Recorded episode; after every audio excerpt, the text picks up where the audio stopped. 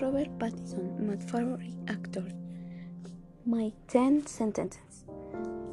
He was born in London. Number 2.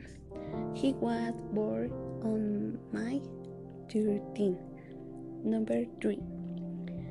He she is best known for for the character of Edward Cullen in Number, 4.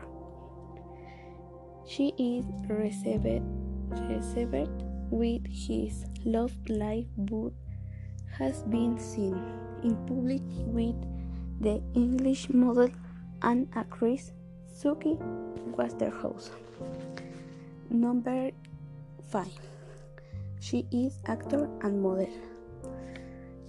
Number 6. She is not only a great actor but he is also she is also a music, musician since he plays guitar and piano and composes his own music. Number 7. He was in a relationship with Kristen Stewart that lasted between 3 and 4 years. Number 8. He is the youngest of three siblings.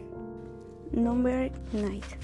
He was the recipient of two Teen Choice Awards and the TMTV Movie Awards, including the Global Star Award, which was awarded to him for this rapid rise to fame.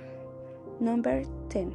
He, she is a model for the maga magazine Quiet Time.